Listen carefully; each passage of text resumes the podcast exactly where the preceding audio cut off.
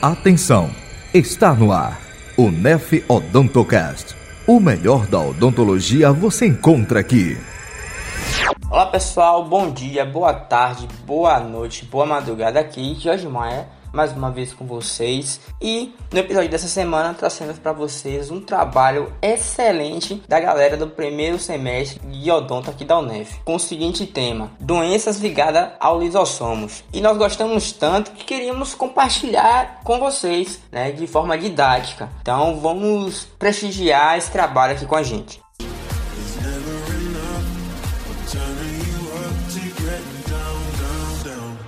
Sorry, just quickly. What if it's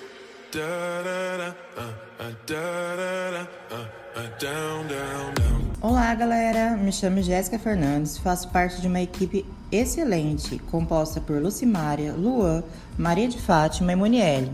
E vamos iniciar o nosso podcast, que foi desenvolvido para a disciplina de Processos Biológicos do primeiro semestre de Odontologia da Unidade de Ensino Superior de Feira de Santana cuja cadeira pertence ao professor Tassiano Santos Isabel, sobre o tema Doenças ligadas ao lisossomos. Utilizamos um artigo da Universidade Federal do Rio Grande do Sul de Medicina, do ano de 2008. Salientamos que todo o trabalho foi desenvolvido para fins meramente acadêmicos, com o intuito de passar conhecimento para os nossos colegas. Feitas essas observações, vamos dar início ao nosso podcast. As doenças lisossômicas são caracterizadas por uma deficiência genética de uma hidrólise lisossômica específica, que resulta no acúmulo de substratos no tecidos e sua excreção pela urina. São normalmente classificadas de acordo com a natureza do material não digerido que se acumula, como por exemplo os glicosaminoglicanos e os oligosacarídeos nas glicoproteinoses. Os sintomas clínicos são causados pelo acúmulo de macromoléculas, são característicos para cada doença e depende do tipo e da quantidade dessas macromoléculas nas células e nos tecidos envolvidos, e da atividade metabólica dessas células. A incidência estimada das doenças lisossômicas é aproximadamente de 1 milhão e 500 mil nascidos vivos. Todas são herdadas de modo autossômico recessivo, com exceção das doenças de Hunter e de Fabry, que são ligadas ao cromossomo X. Agora vamos abordar algumas das doenças, diagnóstico, complicações e tratamento sobre a temática.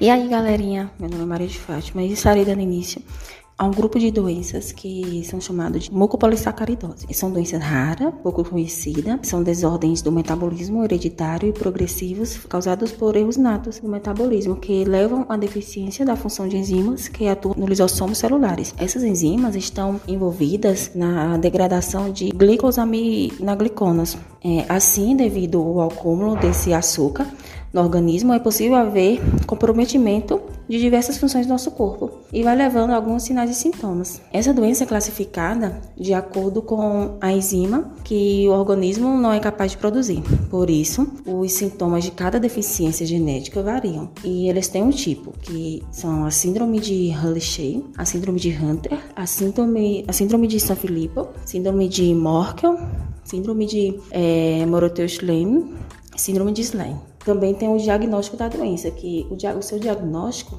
é feito por um geneticista. Para confirmar a mucopolissacaridose, é realizado um exame de sangue para detectar a falta de, ou diminuição das enzimas. O diagnóstico correto é fundamental e pode propiciar melhor qualidade de vida ao paciente. A doença mucopolissacaridose, ela ocorre quando o corpo não tem enzimas necessárias para decompor e armazenar moléculas complexas. É uma doença que não tem cura. Sobre o tratamento, o médico indica a realização de tratamento que permite prevenir a evolução da doença, não acabar com a doença. Ela não tem cura.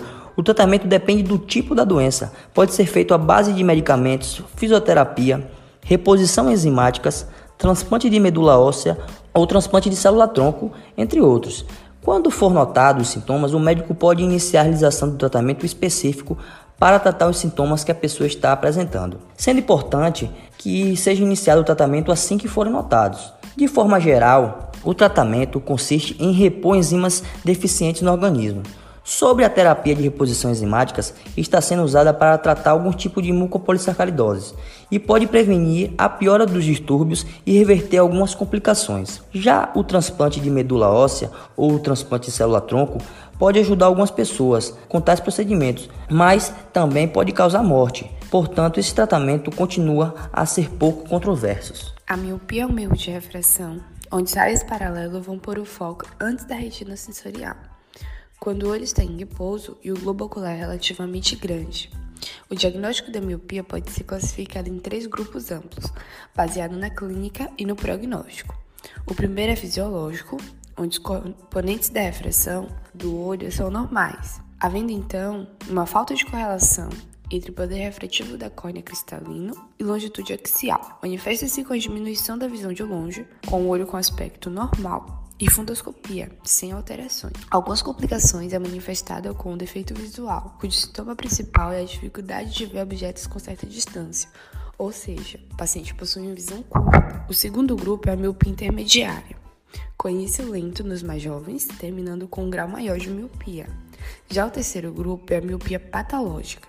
É um erro mióptico alto, de início na primeira infância e normalmente é progressiva, existindo um incremento na longitude axial e alterações da retina.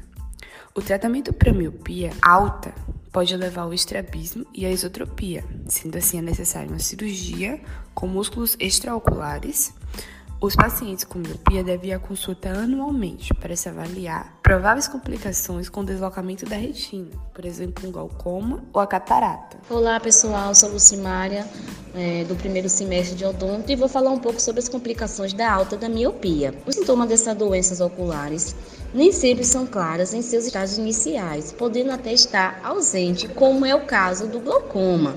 Além disso, Muitas dessas doenças ocorrem devido aos problemas fisiológicos e crônicos. No entanto, alguns hábitos da nossa rotina podem ser adaptados visando reduzir possíveis complicações relacionadas à alta da miopia, como o tempo prolongado na frente das telas de aparelhos celulares e eletrônicos. O acompanhamento regular ao oftalmologista é fundamental. E esse profissional vai monitorar como está a evolução do quadro desta doença, bem como identificar possíveis complicações né, já em seus estágios iniciais. Caso entre uma consulta ou outra regular com o seu oftalmologista, vai perceber alguma alteração de sintomas ou na qualidade da sua visão. E vai poder sentir também, né, quando tiver com o início do, da miopia, a vista embaçada, dores de cabeça constantes, lacrimejação, olhos muito avermelhados e manchas no globo ocular. Caso não seja tratadas essas doenças, essas condições é que pode levar à cegueira, apesar de não causar perda de visão totalmente. Mas a alta da miopia está associada a uma maior propensão para contrair uma série de outras condições. Bom, pessoal, chegamos ao final do nosso podcast. Espero que tenha gostado. Qualquer dúvida, estamos à disposição. Até a próxima. Tchau!